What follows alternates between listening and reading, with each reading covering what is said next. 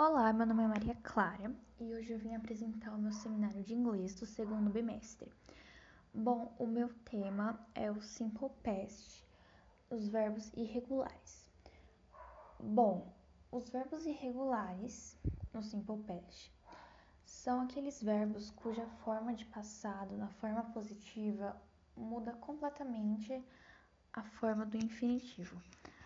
Ou seja, o verbo é totalmente alterado quando é mudado para a forma infinitiva.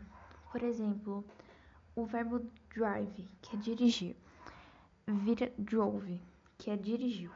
Ou seja, modifica muitos verbos. E para decorá-los, apenas com tabelas.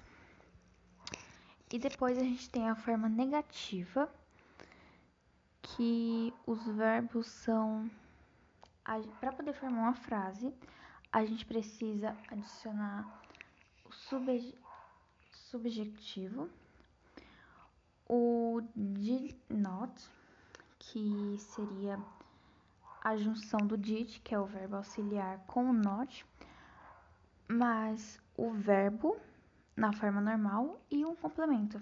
É isso.